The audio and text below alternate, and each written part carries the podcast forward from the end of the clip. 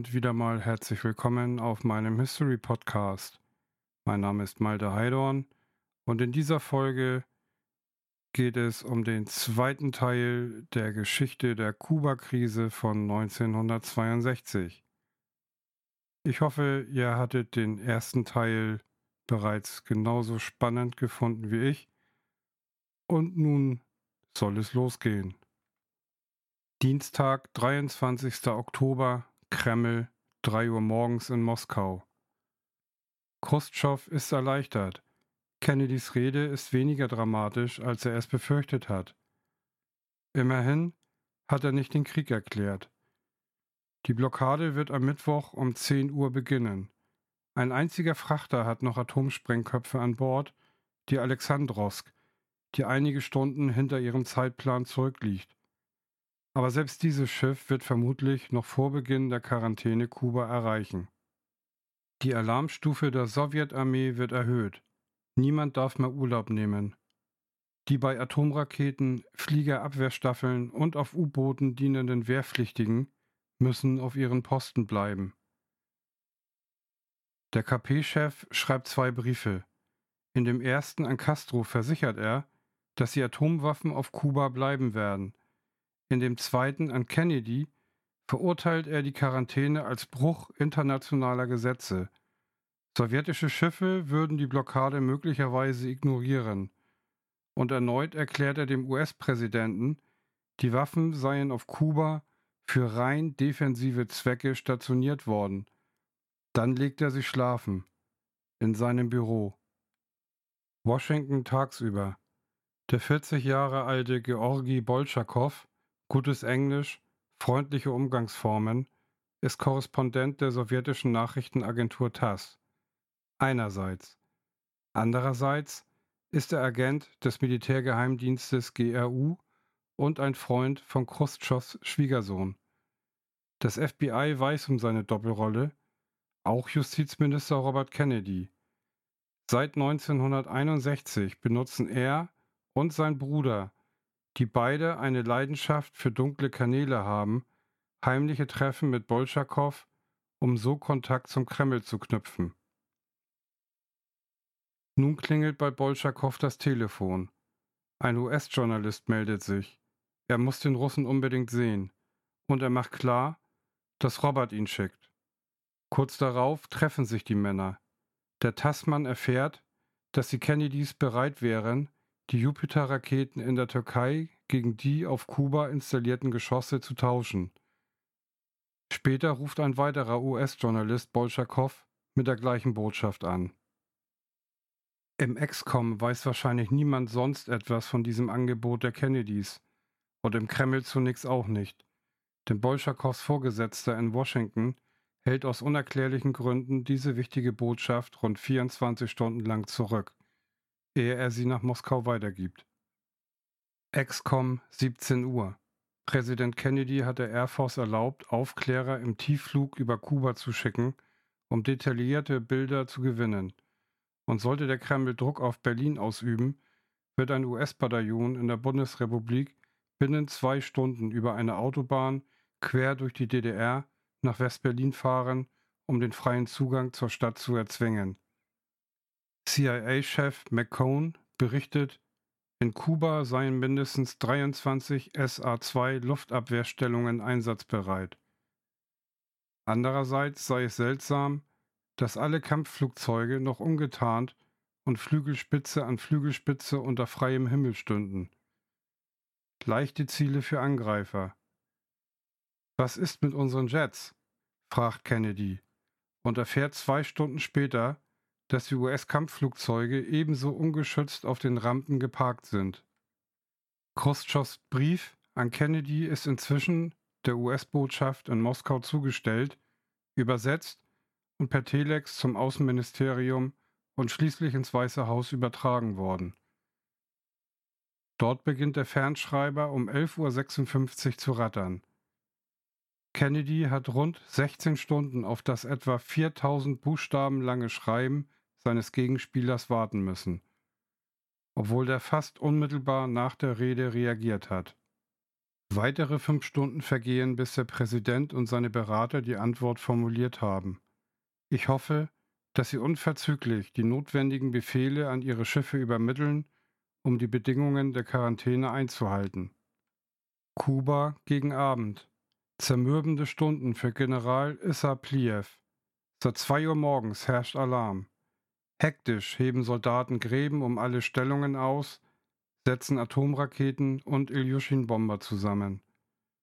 Auf einigen Basen sind Offiziere unauffindbar. Manchmal zwängen sich unerfahrene Soldaten hinter Flugabwehrgeschütze und studieren die Bedienungsanleitungen. Da viele Bunker noch nicht fertiggestellt sind, lässt Pliev einige Atomsprengköpfe in Höhlen verfrachten. Seine größte Sorge jedoch ist die Alexandrowsk.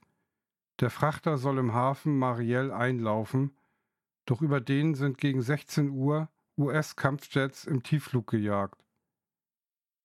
Der sowjetische General befürchtet einen Angriff und dirigiert das Schiff per Funk um zum Hafen La Isabella de Sagua. Den erreicht die Alexandrowsk tatsächlich kurz darauf. Was aber geschieht mit den Sprengköpfen an Bord? Rund um La Isabella gibt es keinen geeigneten Bunker, keine Höhle. Pliev beschließt, die Fracht vorerst an Bord zu lassen. Und so liegt die vollkommen ungeschützte Alexandrowsk an der kubanischen Nordküste mit 68 Atomsprengköpfen im Bauch und hätte, wie von Kennedy autorisiert, jederzeit von CIA-Agenten in die Luft gejagt werden können. Washington Sowjetbotschaft Robert Kennedy, erregt, wütend, wird in ein privates Zimmer vom Botschafter Dobrinin im zweiten Obergeschoss geführt. Kaum ist er mit dem Diplomaten allein, überschüttet er ihn mit Vorwürfen. Er und sein Bruder fühlten sich von Moskau getäuscht, auch von Dobrinin persönlich.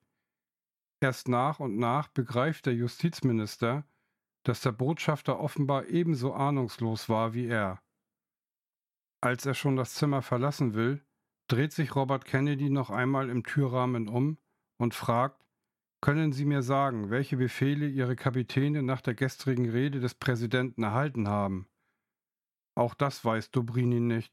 Er antwortet ausweichend. Ich weiß nicht, wie das alles enden wird, aber wir haben vor, Ihre Schiffe zu stoppen, droht Robert. Weißes Haus abends.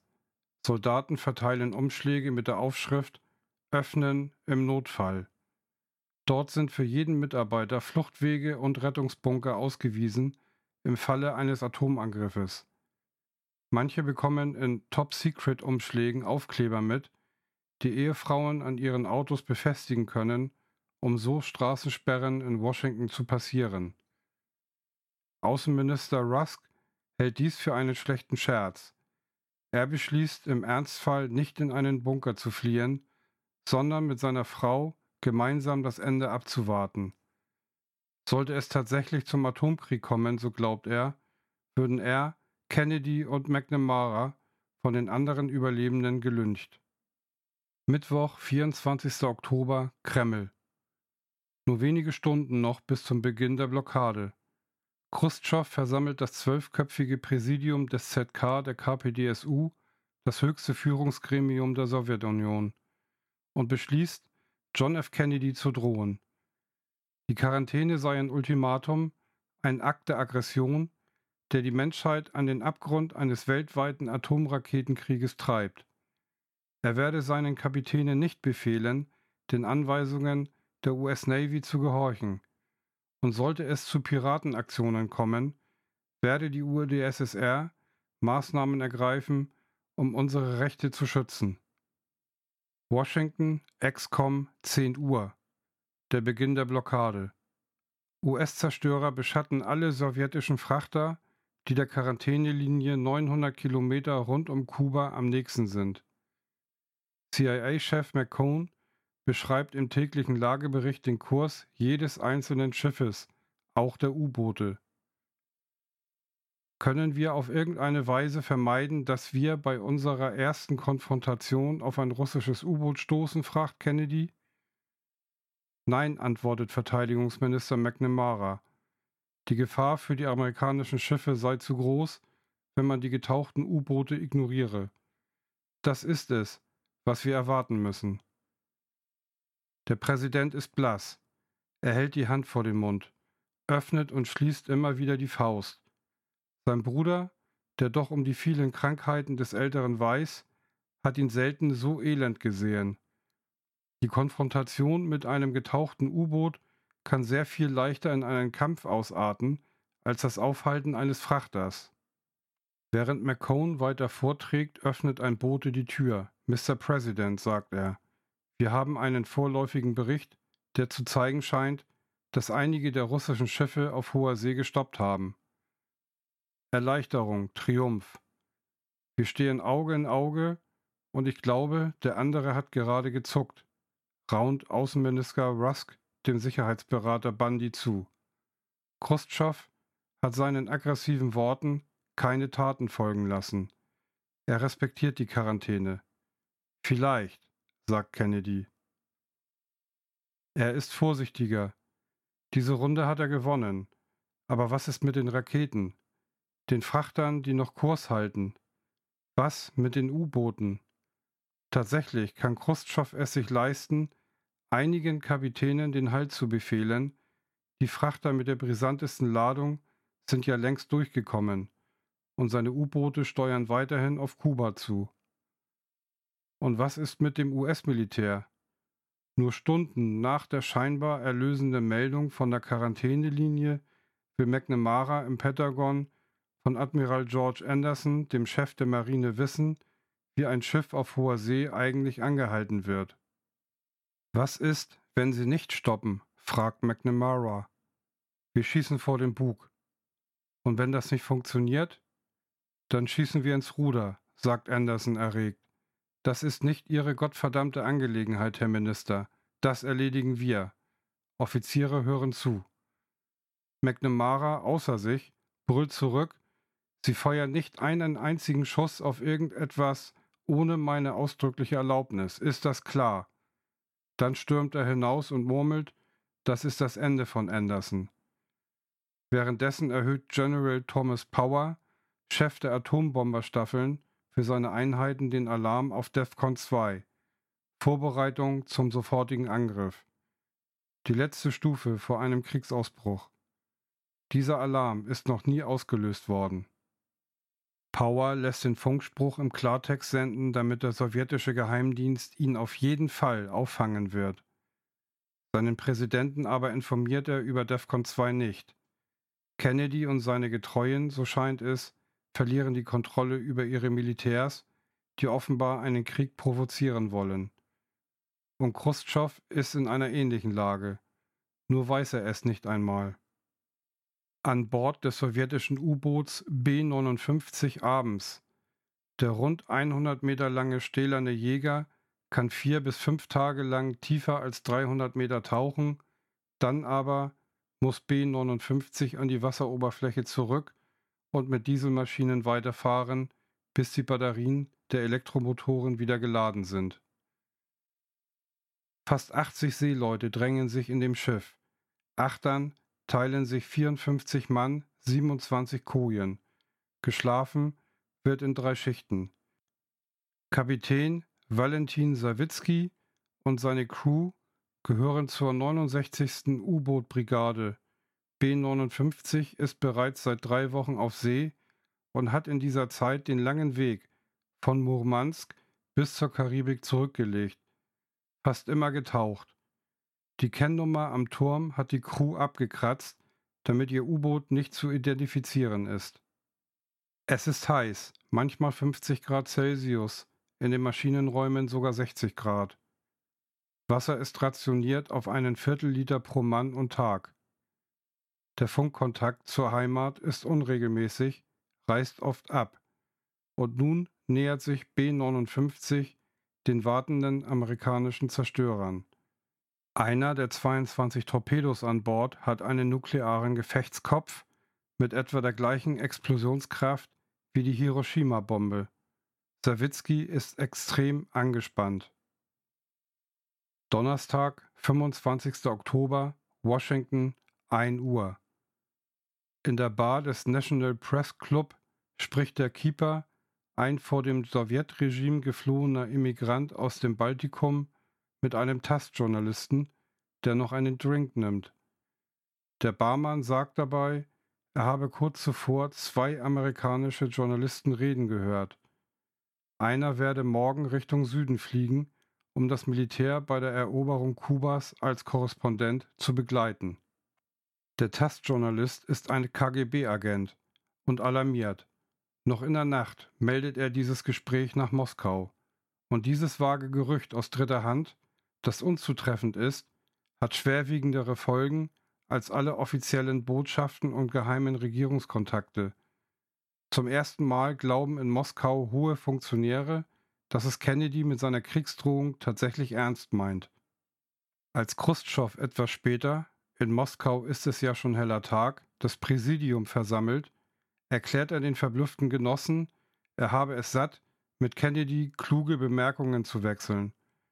Am Ende werde die UdSSR ihre Raketen wohl wieder abziehen müssen, allerdings nur, wenn sich der amerikanische Präsident in den nächsten Tagen tatsächlich unnachgiebig zeige. Dem Generalsekretär schwebt ein Handel vor. Abzug gegen die Garantie Washingtons, Kuba in Zukunft nie mehr anzugreifen. Doch zunächst sendet niemand ein Verhandlungsangebot nach Washington. Vielleicht lässt sich Kennedy ja doch einschüchtern und akzeptiert am Ende die Stationierung der Raketen auf Kuba. Genossen, lasst uns heute Abend ins Bolschoi gehen, ruft Khrushchev am Ende der Sitzung. Unser eigenes Volk und auch fremde Beobachter werden das sehen, und vielleicht wird es sie etwas beruhigen. Weißes Haus, 2 Uhr. Kennedy verabschiedet sich von Gästen, mit denen er zu Abend gegessen hat. Mitarbeiter zeigen ihm Khrushchevs letzten Brief. Jene Zeilen, die der Generalsekretär aufgesetzt hat, noch ehe er im Präsidium eine konziliantere Politik verkündet hat. Der Russe schreibt, Herr Präsident, mit welchem Recht haben Sie das getan? Er nennt das Vorgehen der USA Räuberei und Verrücktheit des degenerierten Imperialismus. Diesmal braucht der US-Präsident nur zwei Stunden für eine Antwort. Herr Generalsekretär, Sie haben die Situation noch immer nicht verstanden. Blockadelinie vor Kuba morgens. Kennedys Warnung vor einem verfrühten Auftrumpfen der US Navy bestätigt sich. Einige sowjetische Frachter haben ihren Kurs zwar geändert, andere Schiffe aus dem Ostblock aber steuern weiterhin auf Kuba zu.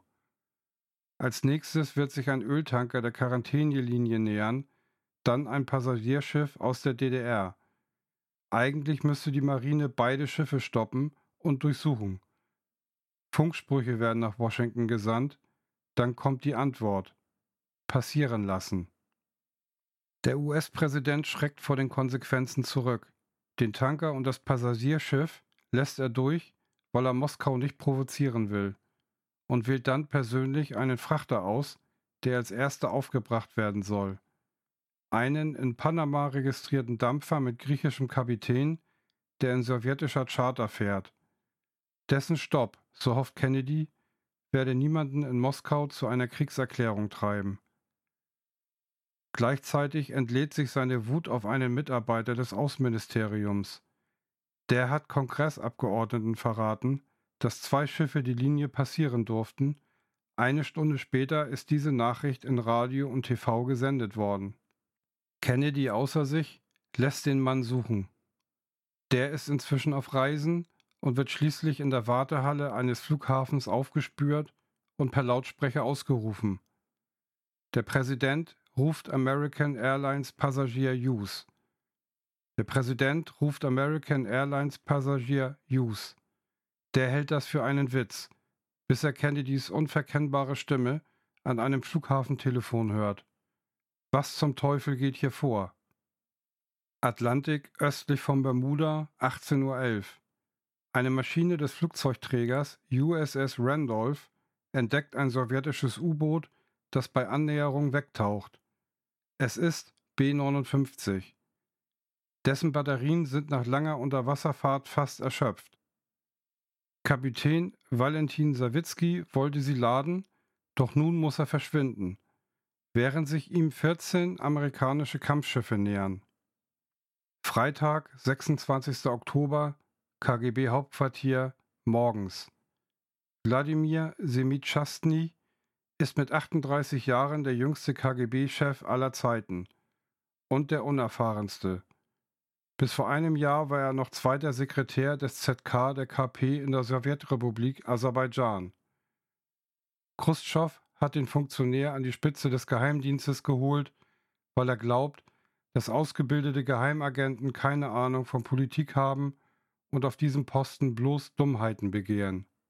Der KGB-Chef, der auf einem Bett im Hauptquartier übernachtet hat, sammelt einige Experten um sich die ihm helfen, die tägliche Mappe für Khrushchev zusammenzustellen. Ganz oben landet ein Bericht des KGB-Agenten in Washington über das Gespräch eines sowjetischen Diplomaten mit einem amerikanischen Journalisten, in dem dieser eine baldige Invasion Kubas vorhersagt. Dann die Meldung, dass DEFCON 2 ausgelöst worden sei, sowie der Hinweis, dass an alle US-Militärhospitäler die Weisung ergangen sei, sich auf Verwundete vorzubereiten. Als Khrushchev die Mappe erhält, treibt es ihn wieder an den Rand der Panik. Der Generalsekretär, der noch am Vortag kühl abwarten wollte und ins Bolschoi-Theater gegangen war, glaubt nun, der Krieg stehe unmittelbar bevor. Er diktiert einen zwölf Seiten langen Brief, in dem er Kennedy sofortige Verhandlungen vorschlägt. Lassen Sie uns staatsmännische Weisheit zeigen, beschwört er. Er verlangt von den USA eine Garantie, dass sie niemals mehr Kuba angreifen und auch niemanden bei einem Angriff unterstützen. Dafür verspricht er vage, dann entfällt die Notwendigkeit für die Anwesenheit unserer Militärspezialisten auf Kuba. So eilig schreibt er diese Botschaft, dass er die Präsidiumsmitglieder nicht einmal dazu holt. Sie werden nur schriftlich informiert. Um 16.43 Uhr Moskauer Zeit wird Khrushchevs Brief der US-Botschaft in Moskau zugestellt. In Washington ist es 9.43 Uhr, aber das Schreiben muss ja noch übersetzt und durchtelegrafiert werden. XCOM 10 Uhr. Lagebericht von CIA-Chef John McCone. Er meldet höchste Alarmstufe für die Sowjetarmee, aber keine Truppenbewegungen, auch nicht in Richtung Berlin.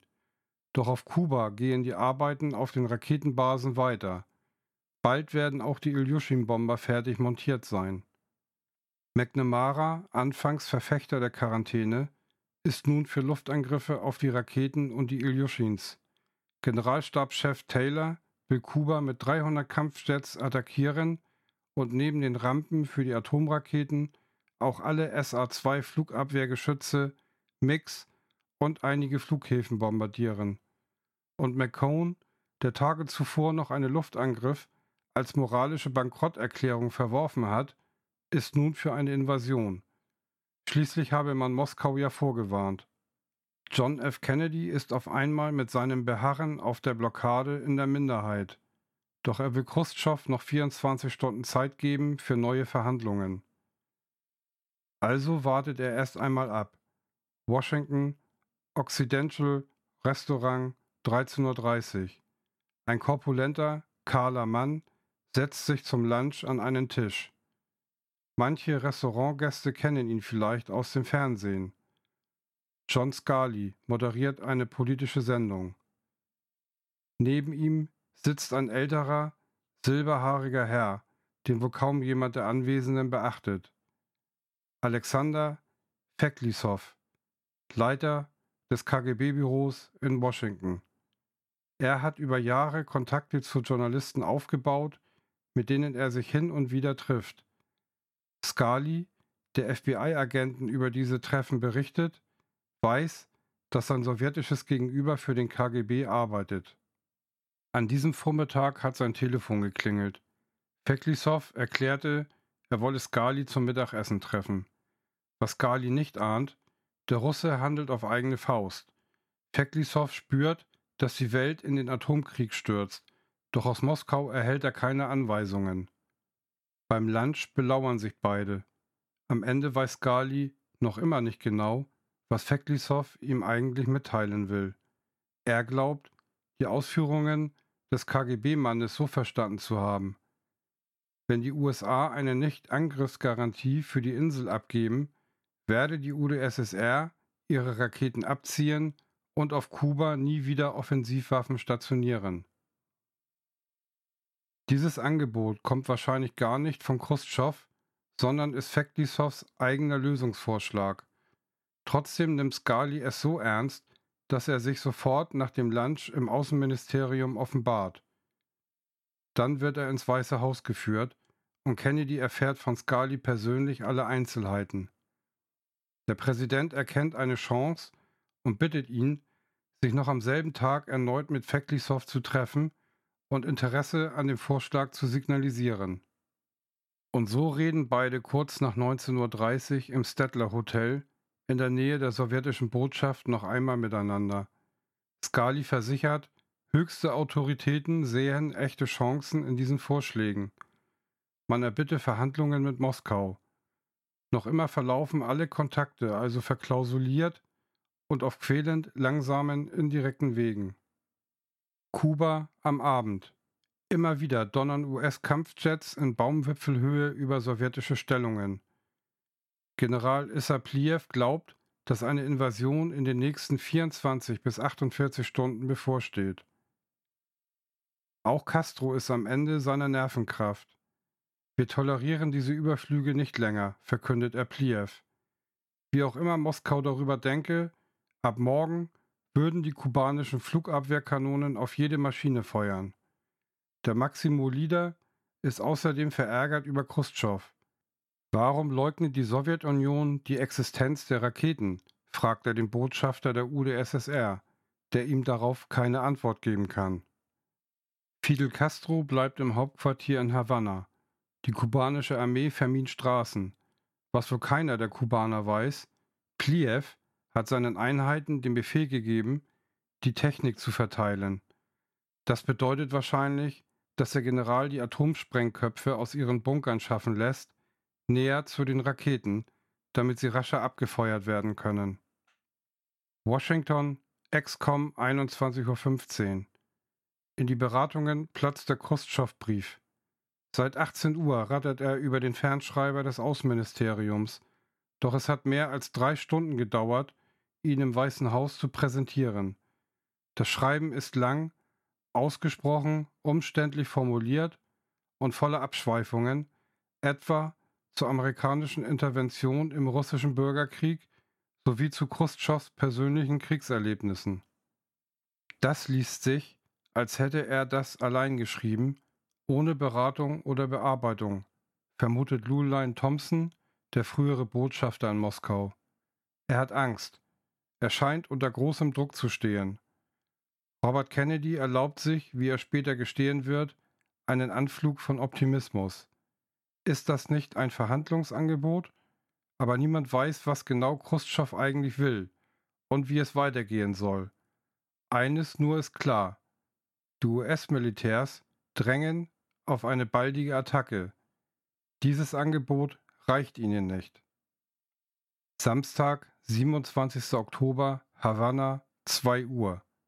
Fidel Castro, nervös, erregt, schlaflos, besucht den sowjetischen Botschafter in dessen Dienstwohnung und diktiert dort einen Brief an Khrushchev, um ihn zu ermutigen. Der Maximo Lieder setzt an, korrigiert sich, beginnt von vorn.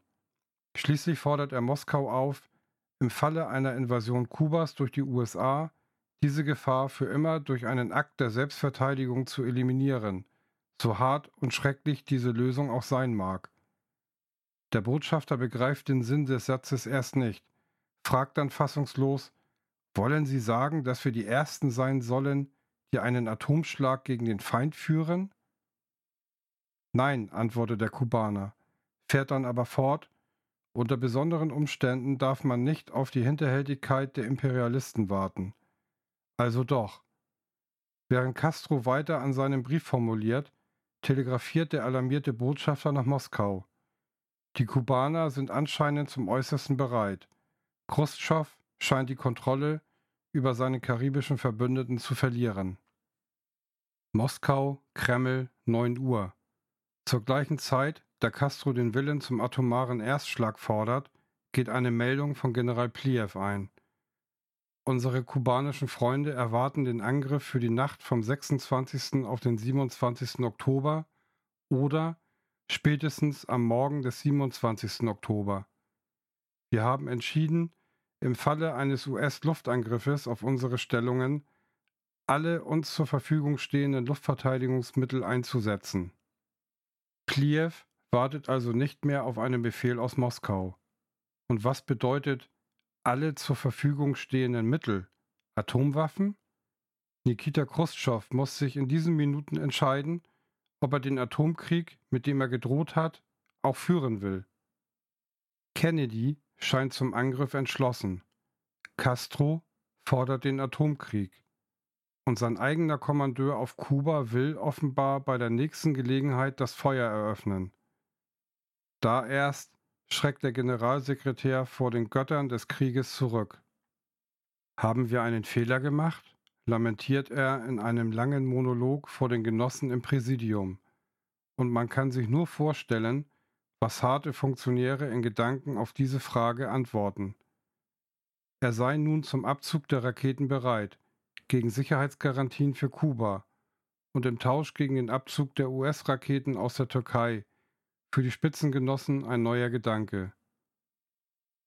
Niemand weiß, woher Nikita Khrushchev diese Idee hat, die bisher kaum eine Rolle gespielt hat. Wahrscheinlich hat er den Bericht des KGB-Agenten Bolschakow gelesen, der sich mit zwei US-Journalisten getroffen hatte, die auf diesem Wege Kennedys Angebot nach Moskau weiterleiteten.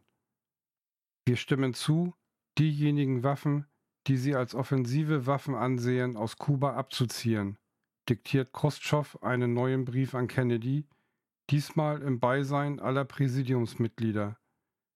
Bedingung sei die Evakuierung ähnlicher Waffen in der Türkei. Noch immer vermeidet der Generalsekretär das Wort Atomraketen, doch er spürt vermutlich, dass ihm die Zeit davonläuft. Soll er wieder auf endlose Übersetzungen und Telegramme warten, wenn doch der Angriff nun binnen weniger Stunden erfolgen kann?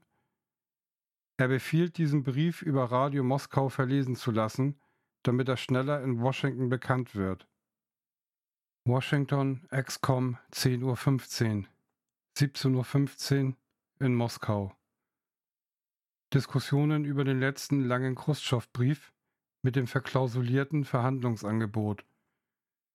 Da platzt Pressechef Pierre Salinger in die Runde. Er hält eine Meldung der Nachrichtenagentur AP in den Händen, mit dem Text der Rede, die Khrushchev soeben über Radio Moskau verbreitet hat. Was zum Teufel ist das? ruft jemand. Konfusion. Sind Brief und Radiobotschaft identisch? Offenbar nicht. Was aber gilt dann? Der Brief? Das neue Angebot? Ist die UdSSR mit einer Nicht-Angriffsgarantie gegenüber Kuba zufrieden?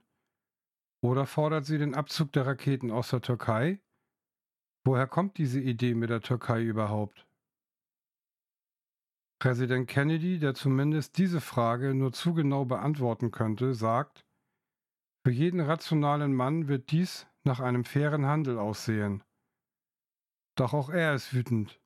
Er fühlt sich hereingelegt, wieder einmal, weil der Russe den Abzug aus der Türkei öffentlich gemacht hat, was Kennedy, um Kritiker nicht aufzubringen, auf keinen Fall akzeptieren wollte. Es hilft auch nicht, dass sein Bruder, der ja eigentlich ähnliche Gedanken hat, nun einwirft, ich sehe nicht, wie wir die Türken davon überzeugen sollen, ihre Verteidigung wegzuwerfen. Schließlich unterbrechen die erschöpften Männer die Sitzung, noch hat die US-Regierung offiziell weder auf die erste noch die zweite Botschaft von Khrushchev reagiert. Sowjetische Stellung Nordost-Kuba 10 Uhr. Genau in dem Augenblick, da sich Kennedy mit seinen Beratern trifft, taucht eine U-2 auf dem Radarschirm der Luftabwehrstellung auf. Alarm! Ein US-Angriff scheint in wenigen Stunden bevorzustehen.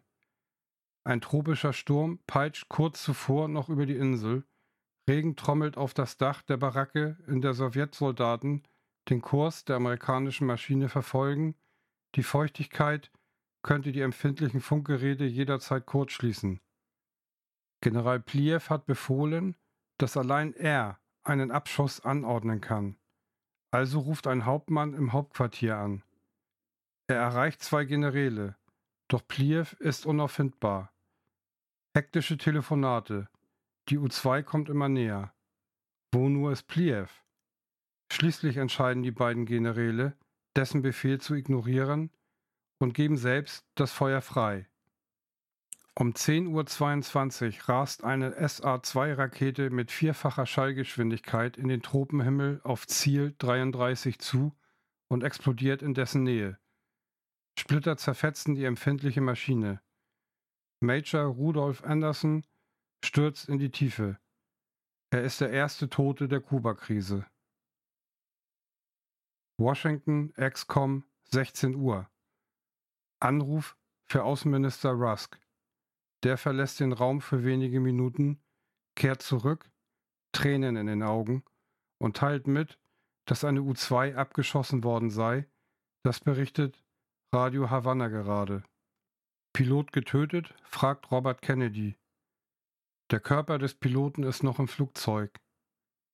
Wir können wohl kaum eine weitere Maschine morgen nach drüben schicken und einen weiteren Kerl töten lassen, sagt der Präsident. Nur, wenn wir mit großer Gewalt Vergeltung üben, schlägt Taylor vor. McNamara ergreift das Wort und erklärt nüchtern, gleichgültig, wie heftig US-Luftangriffe seien, von nun an würde von Kuba aus auf amerikanische Flugzeuge geschossen werden. Das könne man nicht lange hinnehmen. Was folgt daraus? Die Invasion Kubas. Daraufhin würde Moskau die US-Basen in der Türkei angreifen. Das sei dann der NATO-Bündnisfall. Es werde zum Krieg kommen. Das ist verdammt gefährlich.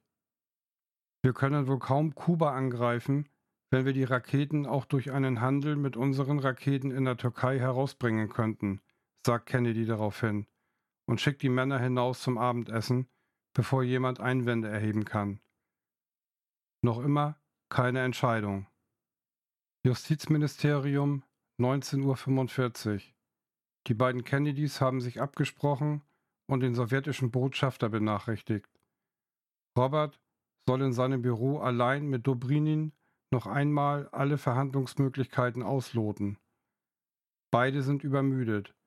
Es gibt nun starken Druck auf den Präsidenten, zu schießen, wenn auf uns geschossen wird, beginnt der jüngere Kennedy. Das könne schnell zu einer Kettenreaktion führen. Dann wiederholt er sein Angebot keine Invasion Kubas gegen Abzug der Raketen. Und was ist mit der Türkei? fragt Dobrinin. Wenn das das einzige Hindernis auf dem Weg zur Lösung ist, dann sieht der Präsident keine unüberwindbaren Schwierigkeiten, es zu beseitigen, antwortet Robert gewunden. Dann jedoch wird er klarer. Das größte Problem für den Präsidenten ist die öffentliche Diskussion der türkischen Frage. Und dann schlägt der jüngere Kennedy einen Hinterzimmerdeal vor, der eher typisch ist für die Wahlkämpfe und innenpolitischen Manöver, die er seit Jahren beherrscht, und nicht für die internationale Diplomatie. Baue Khrushchev seine Raketen ab, werde der Präsident einige Monate später nachziehen und die Geschosse in der Türkei heimlich zurückholen. Vorausgesetzt, der Deal bleibt vertraulich. Kein Wort darf Moskau über die Absprache verlauten lassen, keinen offiziellen Vertrag verlangen. Das ist eine Bitte, kein Ultimatum, schließt Robert Kennedy und fleht Dobrinin an, Khrushchev möge seine Antwort geschäftsmäßig und klar geben, nicht in endlosen Briefen. Und erstmals erhält der Botschafter die Telefonnummern des Präsidenten falls rasche Rückrufe notwendig sind.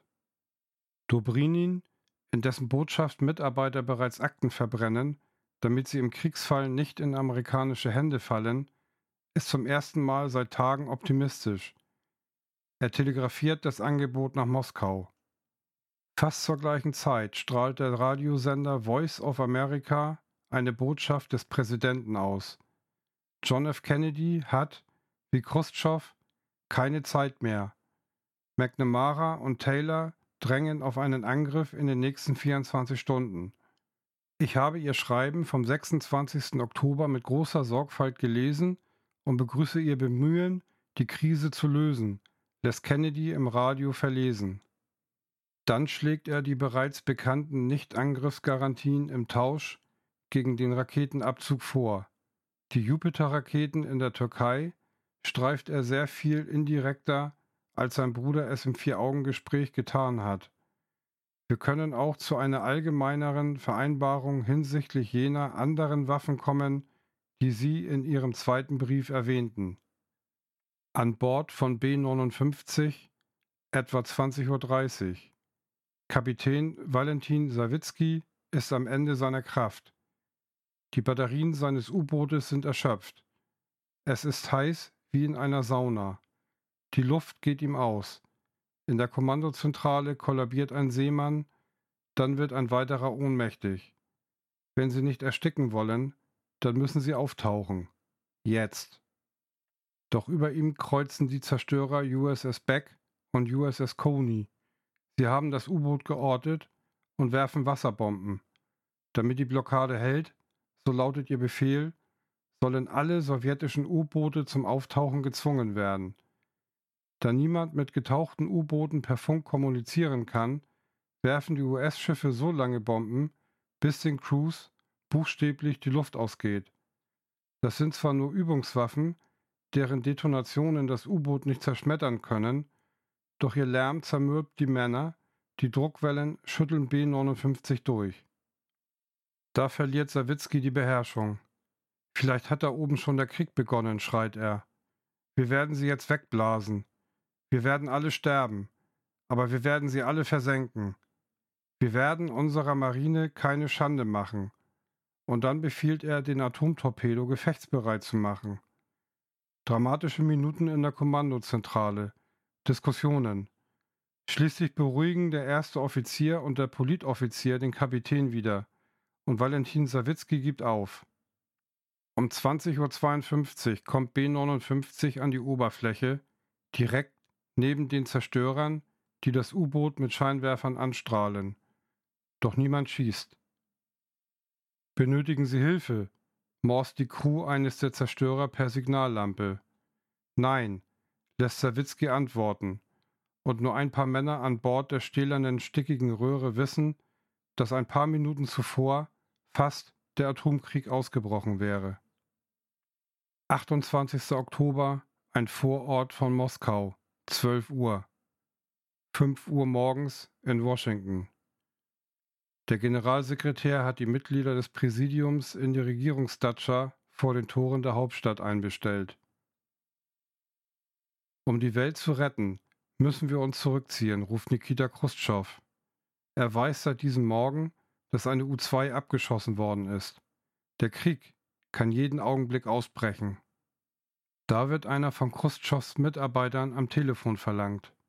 Ein Anruf vom Außenministerium, wo eben Dobrinins Bericht über sein abendliches Treffen mit Robert Kennedy eingegangen ist. Der Mitarbeiter notiert alles, trägt es dann Nikita Khrushchev und den anderen Genossen vor. Der Generalsekretär, erleichtert, erkennt die Chance, aus dem Konflikt zu entkommen und dabei sein Gesicht zu wahren. Er kann die Raketen zurückziehen und dafür den Abzug der US-Raketen aus der Türkei als Preis fordern. Die Sowjetregierung, diktiert er, hat den Befehl gegeben, die Waffen, die sie für offensiv halten, abzubauen und sie in die Sowjetunion zurückzubringen. Und damit keine Zeit verloren geht, rast ein Mitarbeiter von der Datscha zum Sender von Radio Moskau. Auch dieser Brief soll so schnell wie möglich über den Äther gehen. Aber eines vergisst Khrushchev in der Hektik nicht. In einem privaten Brief erinnert er Kennedy an den Türkei-Deal. Ich habe das öffentlich nicht erwähnt, weil das ihr Wunsch ist, aber alle unsere Zusagen gelten nur vorbehaltlich ihres Einverständnisses in der türkischen Frage. Weißes Haus, kurz vor neun Uhr. In seinem Schlafzimmer hat der Präsident der Vereinigten Staaten von Amerika, wie Millionen seiner Mitbürger auch, aus dem Radio erfahren, dass ein wichtiger Brief von Khrushchev angekündigt worden ist. Mehr aber weiß auch Kennedy nicht. Dann endlich kommt der Text, vorgelesen von einem Sprecher von Radio Moskau. nach wenigen Minuten die erlösenden Worte vom Abbau der offensiven Waffen. Kennedy entwirft eine Botschaft, die kurz darauf über Voice of America ausgestrahlt wird. Ich begrüße die staatsmännische Entscheidung des Vorsitzenden Khrushchev. So endet mit zwei Radioreden, in denen das Wort Atomrakete nicht einmal vorkommt, sowie mit einem geheimen, in keinem internationalen Vertrag geregelten zusätzlichen Versprechen, die gefährlichste Krise in der Geschichte der Menschheit. Zwar bleibt noch bis zum 20. November 1962 die Alarmstufe DEFCON 2 bestehen, zwar verlässt die letzte Atomrakete erst am ersten Weihnachtstag 1962 auf einem Frachter Kuba, die Sowjetunion zieht vorsichtshalber auch die taktischen Atomwaffen mit der kurzen Reichweite ab, von denen die Amerikaner ja nie etwas erfahren haben und wartet Kennedy tatsächlich einige Monate, bevor die Jupiter-Raketen demontiert werden, ohne dass die Regierung der Türkei ernsthaft protestiert. Doch der Druck der Militärs, vor allem in Washington, auf jeden Fall einen Krieg zu beginnen, ist mit dem 28. Oktober 1962 schlagartig verschwunden. Und die Gefahr, dass übernervöse Soldaten ohne Rücksprache mit ihren Hauptstädten Atomwaffen abfeuern, ist gebannt. Eine Gefahr, die viel größer war, als sich das Kennedy und Khrushchev je haben ausmalen können. Die Geschichte des Kommandanten vom U-Boot B-59 beispielsweise wird erst 40 Jahre später von einem Augenzeugen an Bord enthüllt. Trotz des enormen Glücks, das er in der Krise hat, sind diese zwei Wochen für Kennedy nicht nur die dramatischsten, sondern auch die souveränsten Tage seiner Präsidentschaft. Seine Berater, selbst sein brillanter Bruder Robert, haben oft binnen Stunden ihre Meinung fundamental geändert. Seine Generäle wären sogar blind in einen Atomkrieg gestürzt, gleichgültig gegenüber den politischen Folgen ihres Vorgehens und ahnungslos, wie groß das sowjetische Arsenal auf Kuba wirklich war. Kennedy aber, mit seinem Zögern, mit seinem Bemühen, Khrushchev Raum für Verhandlungen zu gewähren, obwohl er den Mann für einen Lügner hält und ihm dessen Motive rätselhaft bleiben, hat beiden Seiten die Atempausen und die unkonventionellen Kontakte über Agenten und Journalisten mit geheimen Versprechen verschafft, die notwendig waren, um einen Kompromiss auszuhandeln. Er hatte die Autorität, seine Militärs, wenn auch mühsam, selbst in dramatischen Augenblicken wie nach dem Verlust der U-2 zurückzuhalten. Und er zeigte im richtigen Moment die Bereitschaft für einen Ausgleich sowie Mut und Geschick, einen unpopulären Beschluss in einem Moment höchster patriotischer Erregung und Kriegsfurcht durchzusetzen. So wird die Kuba-Krise in der zwei Männer die Welt an den Rand des Atomkrieges stoßen und dann wieder retten, schnell zur Legende. Für die knapp abgewandte Katastrophe zum Mythos vom jungen, mutigen Präsidenten, der dem polternden Kremlherrn besonnen und unbeirrbar Einhalt gebietet. Niemand spürt das besser als John F. Kennedy selbst. Noch am Abend des 28. Oktober 1962 sagt er zu seinem Bruder Robert, ich sollte ins Theater gehen. Ein finsterer Scherz, der auf das Ende des legendären US-Präsidenten Abraham Lincoln anspielt. Der hatte knapp 100 Jahre zuvor unter unendlichen Opfern den amerikanischen Bürgerkrieg gewonnen und war endgültig zum Mythos geworden, als er kurz nach dem Sieg in einem Theater von einem Attentäter ermordet wurde. Gut ein Jahr später ist John F. Kennedy tot. Ermordet von einem Attentäter in Dallas, Texas am 22. November 1963. So, meine Lieben, das war's mal wieder von mir. Vielen Dank fürs Zuhören und bis zum nächsten Mal.